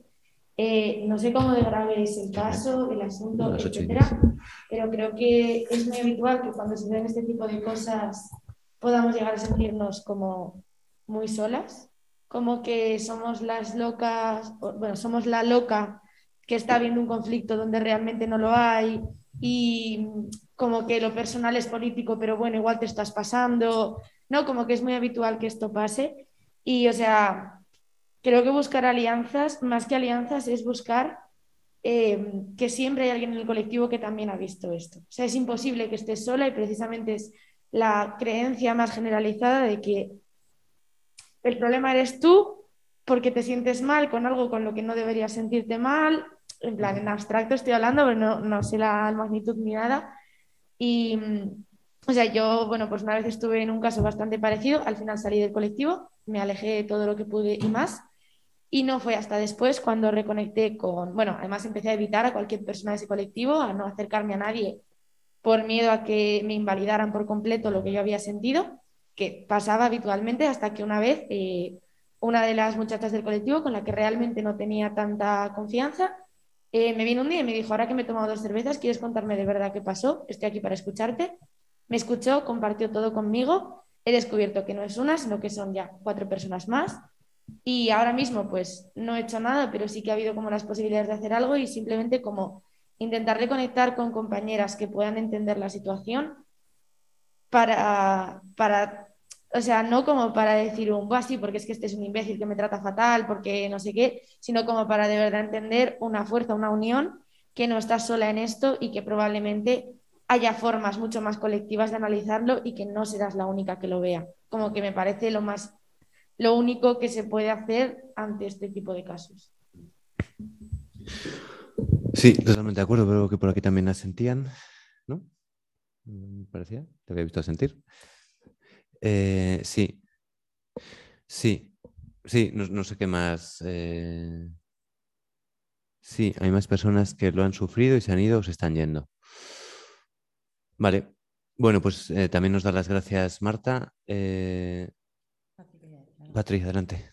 Sí, yo quería comentar con esto que dices de eso, sí, cuando hay unas dinámicas tan tóxicas y tan violentas en un colectivo que sabes que te están realmente quemando y que si tú no estás bien, pues realmente no vas a aportar nada bueno a un colectivo. Eh, creo que, o sea, como que también hay otra dimensión que te hace muy difícil el dejar el espacio, que es cuando le ves un valor político muy interesante, como que crees políticamente en ese espacio, que crees que es transformador, que sabes que igual hacia adentro no está teniendo prácticas transformadoras, pero que hacia afuera sigue teniendo como eh, no sé, mucha capacidad pues, de marcar agenda o de generar discurso, es visible. Entonces, como que, que, cuando se da eso, como que no es tan fácil dejarlo, como que, como que hay una cosa que te hace como que quieres seguir peleando por ese espacio que crees que puedes cambiarlo, pero estás dando contra una pared todo el rato. Sí, sí, gracias, Patri. Porque tenía eso en la cabeza, pero no he sido tan explícito como tú. O sea, cuando decía ¿no? esta parte de hecho de salir por patas, priorizarte a ti respecto al colectivo, tenía en la cabeza eso. Porque a veces en este tipo de, contextos eh, ¿no? donde lo político es importante y nos mueven pasiones y queremos transformar el mundo, a veces nos podemos ver pillados por esa especie de trampas. ¿no? Claro, es que ahí, o sea, sin saber más detalle, porque creo que luego hay, siempre hay matices, eh, maneras, eh, señales de pistas de si las cosas se mueven o avanzan o no, ¿no? Pero, pero sí, hay una parte de... Mm, sí, o sea, buscar alianzas, no sentirte sola, sí, y medir bien, sí. Mm. Estaba pensando también, claro, es que es, que es un, a, nivel como casi sistémico, y ya me, voy a otro lado, ¿eh? pero es que me ha venido también como ese recuerdo, ya no tanto de pertenencia a un colectivo político, pero por ejemplo, bueno, es un ejemplo concreto, pero hay, millones de casos de estos que pues, afortunadamente se van conociendo poco a poco, ¿no? Me está viniendo uno de una escuela de arte, no me acuerdo si es arte, danza o lo que sea, en Cataluña, ¿no? Y una escuela donde eh, una serie de personas en cargos de poder y la estructura luego ha estado cometiendo abusos eh, de poder, de, género durante 10, 20, 30 años, ¿no? Y donde la propia estructura no ha hecho nada para, eh, para sino que lo ha tapado, ¿no? O los casos de la Iglesia Católica. Entonces, claro, yo tengo, o sea, estaba leyendo y tengo un poco ese escenario. Entonces digo, bueno, esos escenarios son muy peligrosos porque ahí hay una serie de dinámicas y en, en proyectos colectivos y políticos puede pasar lo mismo, porque yo defiendo que parte de lo que nos parece horrible que se hace en otros lados a veces también ocurre en nuestros espacios. O sea, pues ahí hay veces que puede haber gente que lo ve, pero no lo quiere reconocer, porque tiene una serie de alianzas, porque la pertenencia a ese colectivo le da no sé qué, porque está con una especie de estrategia de no, sí, pero esto cambiará, porque, ¿no? O sea, hay como procesos muy, muy, muy complejos. Y los, y los rangos, sí, sí, sí. Entonces, bueno, de ahí me salía la, o sea, de ahí me sale una parte como de ojo. Esa es una situación complicada y, y peligrosa. Y fundamental, no comértela solo sola, y si no ves pistas de cambio, mm, yo creo que cuidarse y protegerse y... E igual es difícil, e igual te toca salirte de un colectivo que te parece súper transformador, e igual hay otro colectivo que también apunta en la misma dirección y que no es tan lesivo, no, lo sé, ¿eh? pero bueno. Mm, eso es lo que me venía en mente. Eh, dejarme que cheque alguna cosa, porque también me voy dando cuenta que son las ocho y cuarto, que el tiempo pasa. Vale. Y luego la otra cosa que también traías. Pero claro, si fuese todo tan sencillo, las cosas no serían como son. Es como, eh, grupo, mira, tenemos un protocolo de gestión de conflictos que dice estas, estas y estas cosas, y sin embargo yo he hecho esto y el protocolo no se cumple. Entonces, eh, pues no sé, darme alguna opción. Pero, pero no sé, si igual en, algún escenario esa intervención igual no vale para nada, o igual, yo qué sé, o igual hacen lo que decía eh, Marta, ¿no? Que te revictimizan, psicologizan. No, en realidad es que esto no es un conflicto, por eso no hacemos nada, es que tú estás, eres demasiado sensible o eres demasiado no sé qué. En fin. Vamos a pasar a otra pregunta. Eh, estaba por aquí otra que también era difícil, que era las cargas de trabajo, los tiempos, poner límites. O sea, como no, también decían eh, Marta que uno de los temas que identificaban como más conflictivos eran las cargas de trabajo, el reparto de los tiempos y que al final la gente se quemaba. Vale, me voy a echar la mano. Yo que vengo de otra tradición política, eh, que es diferente, eh, en realidad siempre pensábamos que dependía de lo que, de la, digamos, de la subjetividad que eras capaz de construir juntas.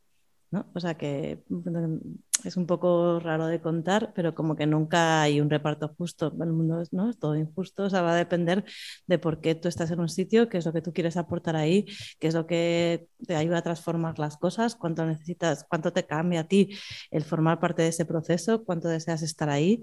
Y, todo eso cuánto te moviliza, ¿no? Y ahí es donde de repente te das cuenta de lo que puede un cuerpo, de, de tu compromiso con esa comunidad, eh, tu compromiso con esa lucha, tu compromiso con, bueno, con cambiar las cosas, ¿no? Y ahí es donde de repente las cosas que son pesadas dejan de costar.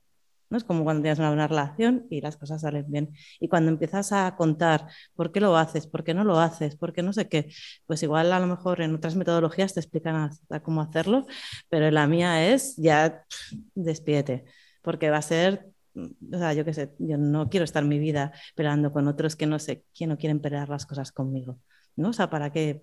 ¿Para qué? ¿No? Como que, no sé, es una cosa un poco rara porque no, o sea, como dedicar mucho tiempo a, a construir ese común, a construir esa lucha, porque es en esa lucha de pelear juntas, de construir un común, de construir esa historia colectiva, de sentir que estamos cambiando cosas, donde tú vas a encontrar la fuerza para hacer esos otros curros que sostienen la propia militancia. Y eso por lo menos es lo que, es como, que parece una chorrada, pero que, no sé, a mí es lo que, por encima de las burocracias, por encima de los protocolos, por encima de otras cosas, es como que esa experiencia al final atraviese tu cuerpo.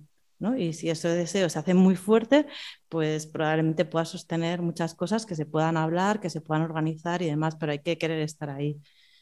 Y sin, no sé.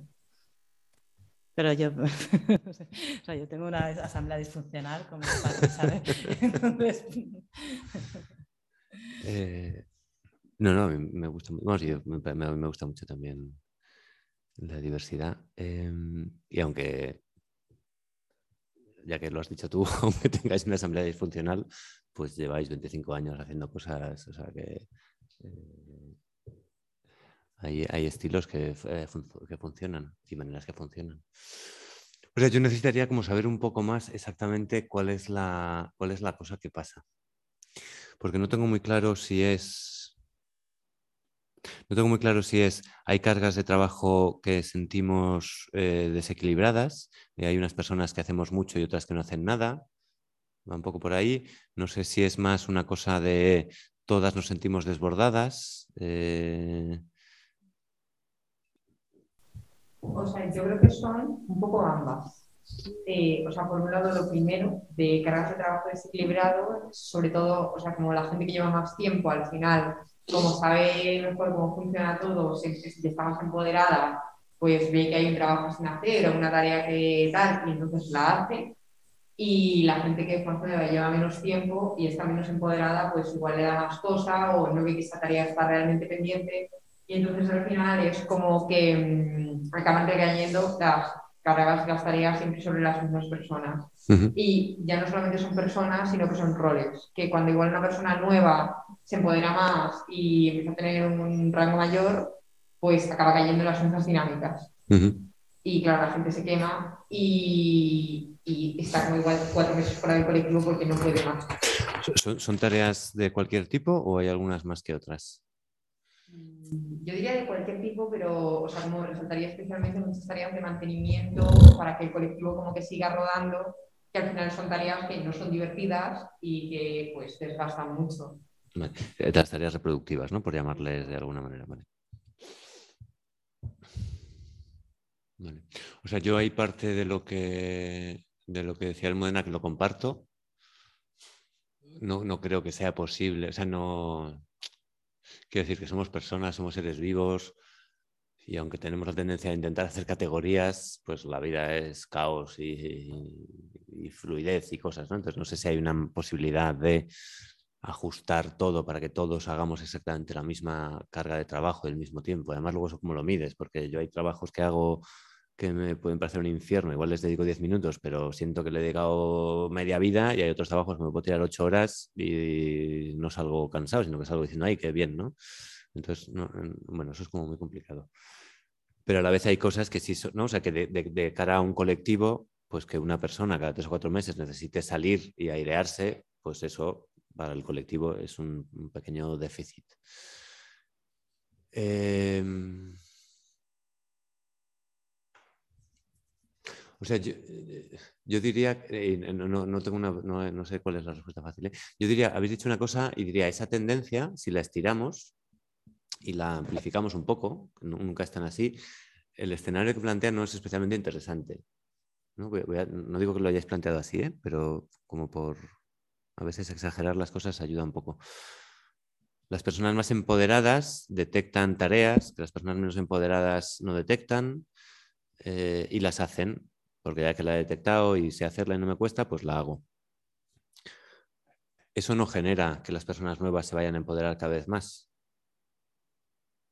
sino genera todo lo contrario, que la persona que lleva más tiempo cada vez va a hacer más cosas hasta que de repente va a llegar un día y además probablemente se enfade y diga, es que la peña nueva no le pone atención a esto, me cago en la leche, joder, piensan que aquí todo se hace solo y no tienen en cuenta que la contabilidad, mmm, no sé qué tipo de cosas hacéis, pero eso, ¿no? La contabilidad, el, las tareas reproductivas, el subir el acta a la web, ese tipo de cuestiones. Pero claro, si no las comunicas o no dejas oportunidad de que otros las hagan,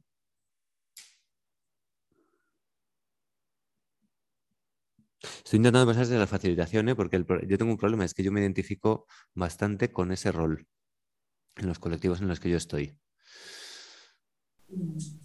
Bueno, y por añadir, luego yo creo que otra cosa que también pasa es que a veces eh, pues las personas que tienen más carga y están más empoderadas detectan esto y dicen, vamos a intentar empoderar a esta gente que está menos empoderada y entonces vamos a delegar tareas. Pero como que eso causa igual se delegan tareas, la gente aprende a hacer esas tareas nuevas y todo guay, pero se queda en eso, en yo hago la tarea, sí, esta persona me pide que haga esta tarea y no como que se genera un empoderamiento real de que salgan iniciativas de esas personas nuevas. O sea, uh -huh. sino simplemente se quedan como, o sea, como que se mantienen los roles de poder de alguna forma. No sé si yeah. me explico.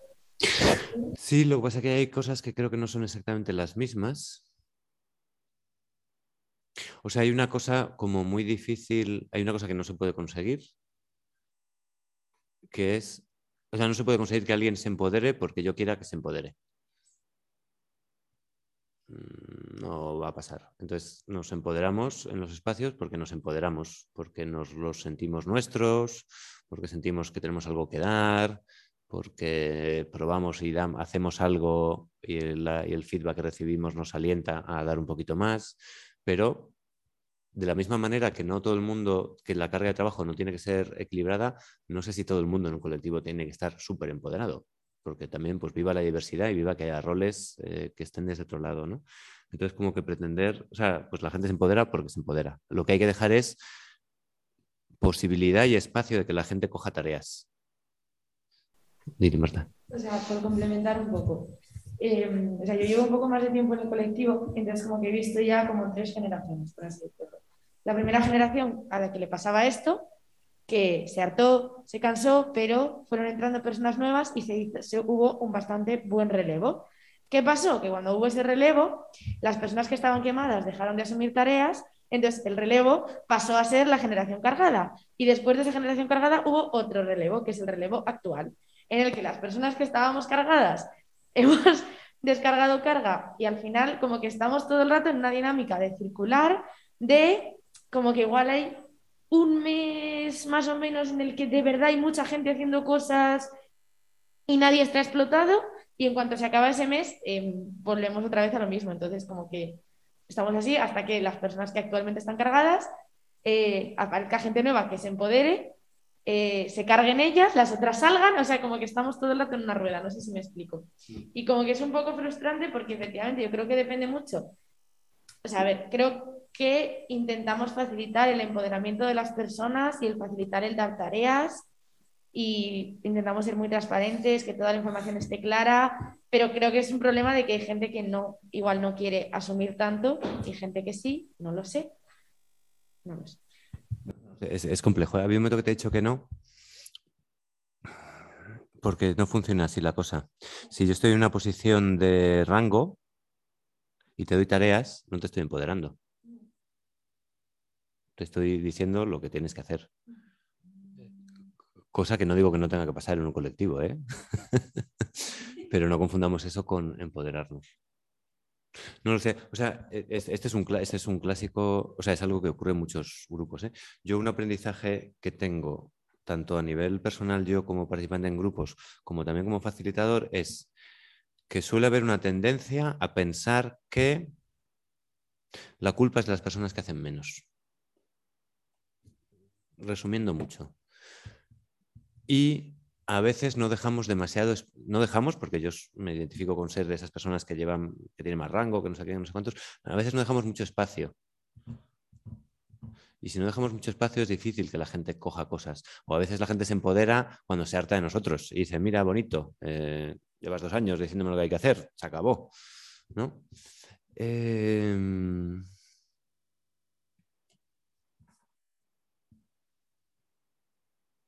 O sea, yo creo que hay que afinar, no, sé hasta qué punto eso es inevitable, yo creo, o sea, de las cosas que me decís, yo creo que hay procesos que sí son importantes, que es afinar y aprender el momento de queme. Yo personalmente no soy especialmente bueno en esto porque yo llego, llego ¿Quieres intervenir? Vale, un segundo que acabo esto que estoy hilando. Yo, hay un momento que en general llega un momento donde digo, se acabó, esta peña no quiero saber nada más. Fatal. Le estoy haciendo un. Le estoy, le estoy jodiendo, y perdóname el lenguaje, a mi colectivo. Porque yo ahí corto, me piro y le robo al colectivo de un montón de. Un, montón, o no tanto, saber que yo tengo y que no es mío personalmente, es del colectivo. Entonces, una cosa fundamental es, ah, me estoy empezando a quemar, igual voy a necesitar un descanso y está bien, hace, hace falta descansos y hace falta airearse y hace falta esas cosas. Pero, ¿en qué momento un cambio de roles donde yo necesito tomar espacio no hace mucho daño al colectivo y cómo el propio grupo puede acompañar eso. Ah, igual yo me estoy cansando, ya me conozco, dentro de dos meses no voy a querer saber nada de vosotros. Igual es el momento donde alguien formemos un equipo y yo traslade parte de la información y así cuando yo me pide, aquí no haya un vacío eh, abismal. Ese es algo primero que se puede hacer. Y luego hay veces que es que no solo hacemos las cosas porque las vemos y otra gente no, y no sé qué, no sé cuánto, sino porque además, pues yo es que quiero que esto se haga así, como yo lo hago y como lo he hecho siempre. Y si lo hace Manolita que acaba de entrar en el colectivo, pues igual no lo hace como yo lo he hecho siempre. Y entonces, igual lo hago yo, porque, bueno, total, pues ya lo hago yo. ¿no? Entonces, y hay muchas veces que si esos roles dejan espacio, la gente los coge y se empodera. Lo que pasa igual no se empodera y hace lo que tú quieres que haga, pero es que ese es el empoderamiento. y eh, tú querías también intervenir y tú también, y me encanta. Em, sí.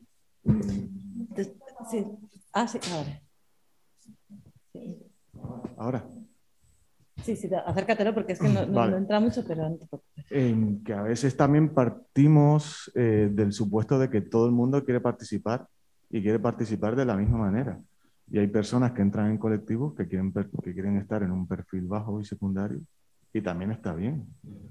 Entonces, pues, partiendo de la autocrítica, muchas veces como que nos cabreamos, la gente no participa, no, pero hay estilos de participación que son tan legítimos como otros, que es estar, pues ir cuando puedas, o qué sé, yo participo en, en una asamblea de vivienda, ir para un desahucio, hacer una, una cosa muy concreta, pero no necesariamente estar participando activamente con otras personas, como otras personas que a lo mejor tienen un capital militante como mucho más, digamos, más, más activo, más...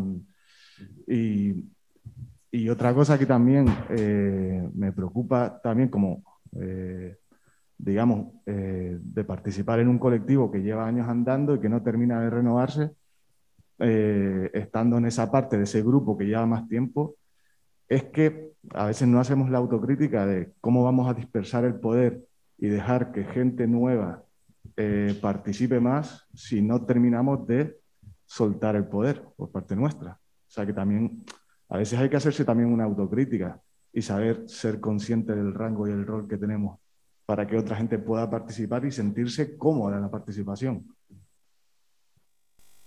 Es una experiencia que quería. Muchas gracias, sí, completamente de acuerdo. Eh, Lucas. sí, perdón, Lucas, por aquí me dice el eh, hay una cosa, ahora vamos a escuchar a otro compa, a otra compa, pero una cosa no había nombrado antes. Con las tareas reproductivas esto pasa especialmente, no con otras. Luego también hay un, nivel de género, de cómo se leen las tareas, eh, porque igual por hacer una tarea chachi guay que todo el mundo quiere, hay más pelea que por hacer eh, no sé qué cosa que es más rollo. ¿Quieres decirle? Si... ¿Así? Pues es que en realidad como que no está entrando. Sí. Em, bueno, no sé si estamos como teniendo como un debate subterráneo sobre el término empoderamiento, pero creo que, o sea, por lo que comentáis, en plan, me siento como muy interpelada por, por lo que comentáis. Entonces, em, o sea, yo sí que siento como que, no sé si es empoderamiento lo que se puede o, es otra cosa, pero como que sí que podemos identificar eh, herramientas y tácticas que ayudan a la gente a sentir eso que comentaba Samuel, como de, o sentirse como partícipe, em, como que tienes algo que aportar, válida, segura, escuchada, tal, ¿no?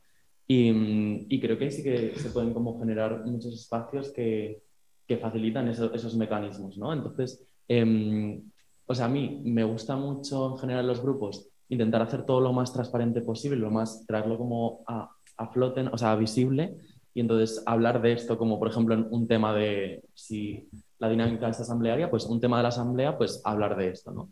y, mostrar como la, preocupación de que este tema le prestemos atención y le dediquemos energía y tal, ¿no? Y a partir de ahí, cosas como que yo he vivido, o, que también comentabais antes, ¿no? Los ejercicios de visión para incluir a gente nueva y, y, tal, ¿no? Los espacios de, escucha también, de que, por qué entran estas personas, qué les preocupa y en qué quieren participar, ¿no? O qué creen que pueden aportar, cuáles son sus experiencias o herramientas y qué les gustaría compartir. Em, luego hacer eh, tareas que puedan ser como colaborativas o las que las personas no se sientan solas eh, haciendo todo el recorrido de, esa tarea, ¿no?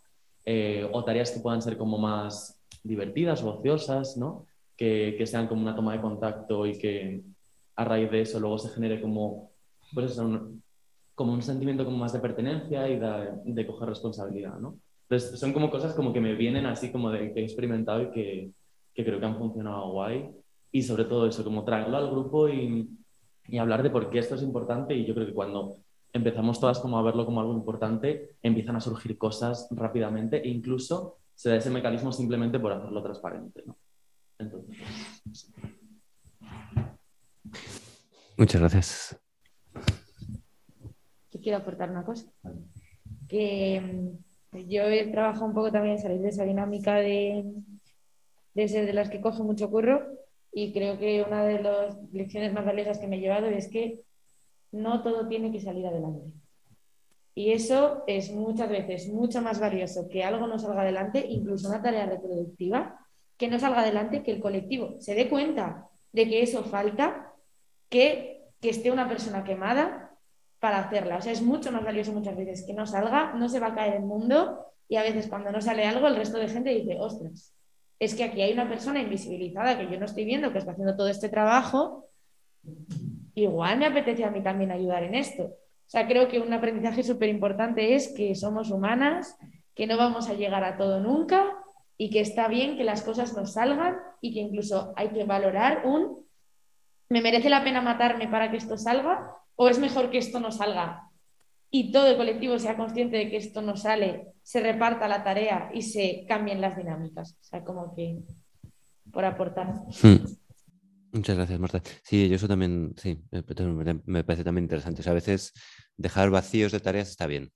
Cuando el colectivismo es un colectivo de 40 y hay una tarea, porque podemos comprobar, podemos, o sea, dejar un vacío nos puede dar un aprendizaje que puede ser en una de las dos caras de la moneda. Bien, iba a poner un ejemplo, hay, somos un colectivo de 40 y hay una tarea que hacemos siempre entre dos. Pues de repente un día podemos no hacerla. E igual lo que genera es que hay 38 personas que se dan cuenta de que esa tarea es importante. O igual nos damos cuenta dos de que esa tarea no es tan importante. ¿Vale? Pero cualquiera de las dos supone un cambio.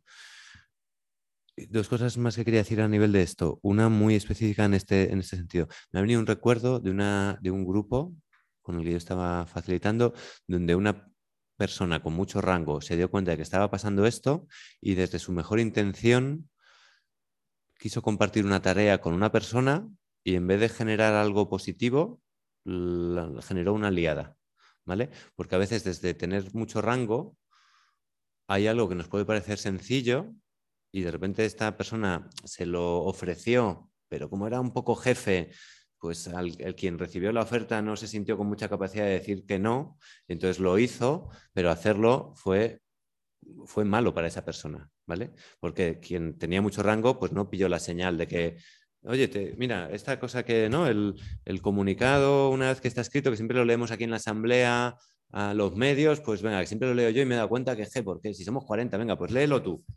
Y de repente esta persona yo no supe leer que cuando cogí el papel hizo así y dijo, venga, vale. Y entonces lo pasó fatal y nunca más quiso volver al colectivo. ¿Por qué? ¿Vale? Entonces, cuidado con eh, intentar ayudar desde el rango alto porque puede ser dañino. Y la otra cosa que me pareció muy interesante de lo que habéis traído, y ya no es solo de este conflicto, es el tema de los cíclicos. Voy a poner un poco, me voy a poner un poco místico, o sea, no místico, me voy a poner con la parte más trascendental de la facilitación de los conflictos. Cuando un conflicto cicla, es que el grupo no ha pillado la información que necesita pillar. Y por eso la vida le trae una y otra vez la misma situación. ¿Vale? Yo esto me lo creo. Y a la vez, pues puede ser una cosa un poco mística, esotérica, que no sé qué, no sé cuántos. Pero desde luego, si estáis en grupos y los conflictos se repiten, ahí como mínimo hay algún tipo de patrón que hace que la cosa pase siempre parecida. Y si la cosa siempre pasa parecida y queremos que sea diferente, porque siempre pasa parecida y estamos encantados de la vida con lo que pasa, pues muy bien, aplaudimos y ya está. Pero si lo que pasa nos genera malestar, pues algo tendremos que cambiar, ¿no? Para que eso no pase. Y algo tendremos que cambiar implica que hay algo que no estamos viendo. Igual no estamos sabiendo poner un límite, igual no, sé muy bien lo que pasa, ¿eh? pero esto sí es como importante cuando los conflictos ciclan, hay algo que, nos, que no se ha escuchado. Y ahí os diría, ¿qué puntos de vista están presentes pero no se están, no se están diciendo? Bueno, hay, hay, algo como de información que no, que no está en el campo, que el, que el grupo no ha sabido no ha sabido ponerla en lo común. Igual no es el grupo, igual hay una persona que sí ha sabido, no sé qué, pero de alguna manera hay algo de eso en los, en los, en los cíclicos. Y voy a chequear. Bueno, Almo, ¿puedes tú chequear si en el chat había alguna cosa? Lo digo porque son menos 20. Em, entonces voy a ver, vamos a ver un segundo si en el chat hay preguntas. Yo voy a ver que me había puesto aquí como es fundamental que cuentes esto. Ah, una cosa. Dos cosas. Hay una pregunta aquí Vale, voy a intentar responder rápido las dos o tres preguntas que haya, porque al mirar mis notas sí me he dado cuenta de tres cosas que quería contaros. Bueno, de más, pero tres que me han parecido importantes ahora. Había una pregunta aquí como qué experiencias tenemos en relación a eh, trabajar conflictos con grupos pequeños y cuál es la diferencia en relación a los grupos grandes.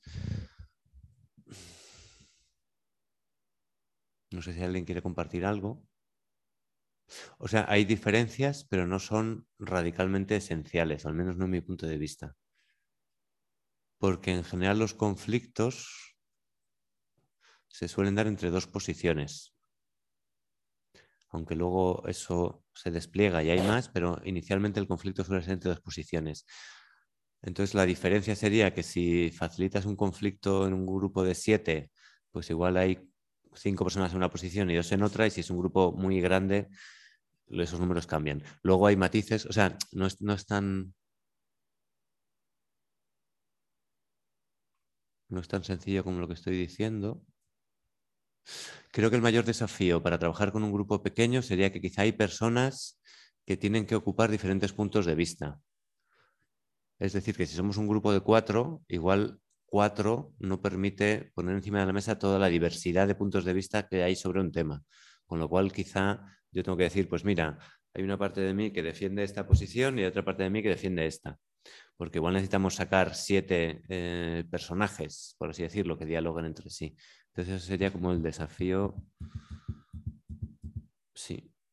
Me doy cuenta también que estoy intentando encontrar una respuesta guay y no la encuentro, así que pues voy a dejar que, salvo alguien que tenga algo que comentar. Eh, con, el, micro mejor para que te escuchen, sobre todo porque la pregunta la hacían desde casa. Quizá cuando es más pequeño es más probable que si realmente es conflicto, no simplemente un debate o enfrentamiento sobre posiciones, es que los problemas personales tengan mucho más peso que simplemente posiciones. Es cuando es más pequeño. Y que los conflictos, sobre todo, son graves, son, tienen más que ver con, con temas personales. Sí, digamos que la persona, sí. Lo que pasa es que tiene las, tiene las dos caras, porque, o sea, puede ser eso y lo veo, ¿eh? y, de hecho me ha venido a la mente un grupo muy concreto donde eso es así, pero también puede darse lo contrario, es que al ser un grupo más pequeño, las relaciones de afecto están, son más, están más construidas, son más sólidas, porque en un grupo de 50, al menos para mí es más fácil pensar que uno de 50 es que es un imbécil. ¿no? pero si, lo, si tengo que echarlo eso dentro de un grupo de cuatro, igual me cuesta más. Pero, pero, pero a la vez puede darse, porque es verdad que si no se trabaja bien eh, tengo un conflicto contigo y siempre lo tengo contigo, pues a la décima vez que pasamos por ahí es que te voy a odiar a muerte, ¿no? Y en un grupo más grande eso puede estar más disperso, porque un día lo que a mí me molesta lo, lo actúa X y otro día lo trae otro, ¿no? Entonces no, no personalizo tanto. Venga, y Almudena me ha dicho que teníamos que ir cerrando, así que así en modo, voy a, a, modo píldora voy a contar como dos cosas, otras que me parecen importantes. En general, bueno, que igual son obvias, pero bueno, las quiero contar. En general, una cosa que suele pasar es que solemos identificar el conflicto con el momento del estallido o con el momento de la crisis, con el momento donde la cosa se hace muy evidente y es muy difícil que nadie niegue que tenemos un conflicto, ¿vale? Pero el conflicto es un proceso y esto es fundamental. Porque en función de dónde esté ese proceso, las maneras de intervenir son más adecuadas unas que otras, ¿vale? Entonces, eh, hay muchos mapas de esto. Esto tiene un poco que ver con lo de las fases que os contaban el otro día, pero no es exactamente lo mismo, porque viene de marcos diferentes digamos que la escalada, quiero deciros las palabras como precisas, hay, hay si, buscáis en internet también lo veréis, hay muchas eh, matices dentro de esto, pero digamos que empieza a haber una pequeña incomodidad, un día pasa algo, ay, algo ha pasado hoy que no sé qué, pero es una sensación como muy sutil y muy etérea y, es muy difícil identificarla. Eso se va repitiendo y empieza a haber pequeños incidentes que cada vez son más claros, ¿no? Y ya no tengo la sensación de, ahí algo pasa mal, sino, ah, esto no me ha gustado, esto concreto no me ha gustado, ¿no? Eso va creciendo y una cosa que yo a mí mismo me digo, ah, mira, hoy ha pasado esto, empiezo a decirme a mí mismo, ah, es que no sé quién es de no sé qué manera, ¿vale? Esa es una señal ya de que el conflicto ha empezado a escalar, porque empiezo a atribuir al otro o a la otra una serie de comportamientos y actitudes y patrones que en general suelen ser bastante eh, patinazos que nos tiramos, ¿vale? Sobre todo porque solemos poner la responsabilidad de todo lo que pasa en la otra parte y no nos miramos a nosotros o a nosotras y siempre tenemos, casi siempre, siempre o casi siempre tenemos una parte. Esos malentendidos, eso, eso empieza a pasar también cuando se empieza a hablar un poquito de lo que ha pasado, pero la conversación de lo que ha pasado no nos eh, devuelve a un lugar de tranquilidad si no hay, mira, he ido a hablar y me, venga, he dado el paso de que me he atrevido a decirle a Almudena que vayamos a tomar una caña para hablar de no sé qué, y ay, salgo de esa caña un poco peor, porque no. Entonces ahí ya se empieza, eso se empieza a ser como más fuerte. Ahí puede empezar a aparecer una tensión que ya empieza a ser bastante evidente, no solo por quien la vive, sino que también se ve por fuera, ¿no? Si en esta cosa que pasa, igual el, alguien viene y me dice, oye, joder, el otro día estabas ahí con Almudena tomando un café y se os notaba ahí no sé qué, ¿no? Y esa tensión va subiendo, va subiendo, va subiendo y llega una crisis donde eh, perdemos las formas, sean esas las que sean, eh, y a veces también perder las formas, pero de alguna manera ya perdemos, perdemos un poco el norte y el otro ya no es un compañero o compañera de nuestro colectivo, sino el otro es el mal y tenemos que echarle o tenemos que, ¿no? Bueno, entonces, y solemos, los colectivos suelen identificar que tenemos un conflicto cuando la tensión es muy evidente o la crisis ha estallado y ha habido una asamblea donde tres personas han levantado, han dado un portazo, se han dado cuatro gritos, ¿vale? Si sabemos que es un proceso, cuanto antes intervengamos, no es más fácil porque intervenir en una cosa muy latente igual es difícil porque igual la gente no sabe identificar qué está pasando, pero es menos arriesgado a nivel de daño, de impacto y de violencia, ¿vale? Puede ser un poco más costoso, puede haber más resistencias, no, en realidad no pasa nada, no sé qué, no sé cuántos, pero vas a minimizar el, daño que se puede generar luego. Esa era una parte que quería contaros. Otra parte fundamental es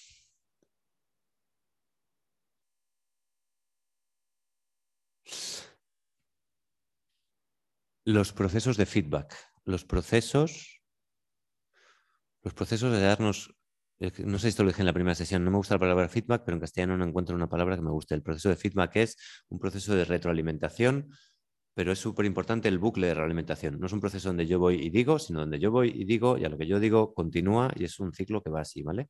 Entonces, los equipos y los colectivos necesitan procesos de feedback porque la vida y los sistemas vivos necesitan procesos de aprendizaje, de evaluación y de mejora. Somos así. Si los grupos no tienen espacios formales y estructurados donde las personas nos demos feedback unas a otras, eso es, las personas vamos a hacer eso como podamos. Y como podamos, en general, no va a ser de muy buena manera. Porque igual como podamos es que un día me voy a hartar y te voy a decir lo que no te he dicho en cuatro años que vamos en el colectivo. Y probablemente eso eh, pues no genere aprendizaje, sino genere desencuentro. Entonces, establecer procesos de feedback es interesante, lo cual es muy desafiante porque supone someternos a que nuestros compas nos digan, ah, pues mira, en esta tarea eres muy bueno, igual en esta tarea no tanto. Aquí no me voy a meter. Y esto, si lo hacéis, hacerlo con mucho cuidado, pero tiene mucho que ver con los conflictos que existan o no existan esos procesos de feedback. En ese sentido, os recomiendo una cosa, un manual un manual, una idea que se llama La ventana de Johari. Os voy a pasar un par de referencias, pero esta es interesante, ¿vale? Es muy, es muy clarita y tirando de la ventana de Johari tendréis un par de claves. Y la última cosa que os quería contar de estas píldoras es casi como volver a lo inicial. Una cosa que, o sea, de todo lo que nos hemos contado, para mí lo más importante, lo que me parece más transformador, es que cambiemos el marco, el paradigma de cómo nos relacionamos con los conflictos en nuestros grupos. Esto es una cosa que podéis hacer si queréis varias personas que hacemos cosas de facilitación lo hacemos de manera muy parecida.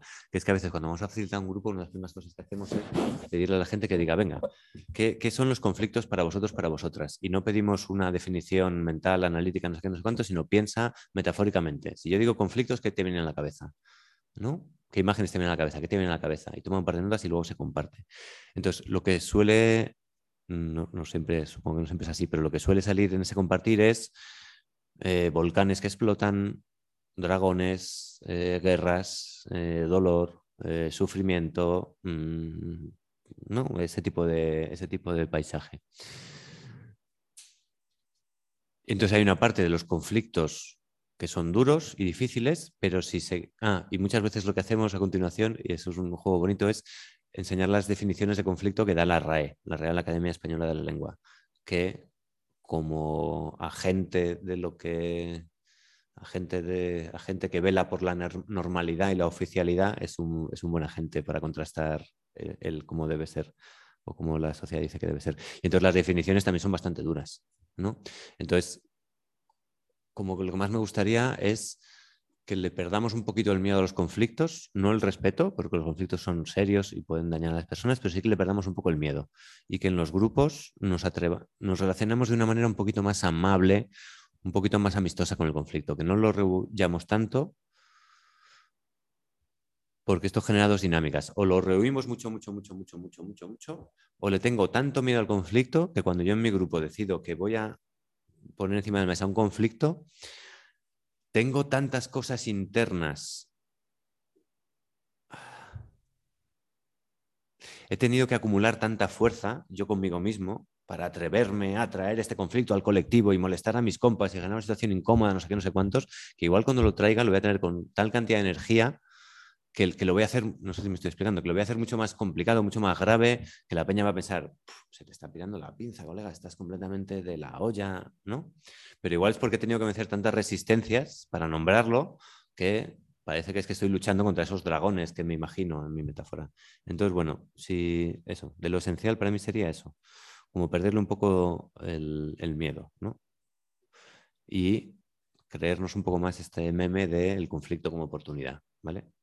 Es un poco meme, pero también es un poco verdad, o también puede llegar a serlo si se hace, si se transita con cariño y con cuidado y con, y con unas ciertas habilidades. Y me callo. Vale, pues es que ya es la hora, entonces si os parece lo dejaríamos aquí, sería ya la última sesión.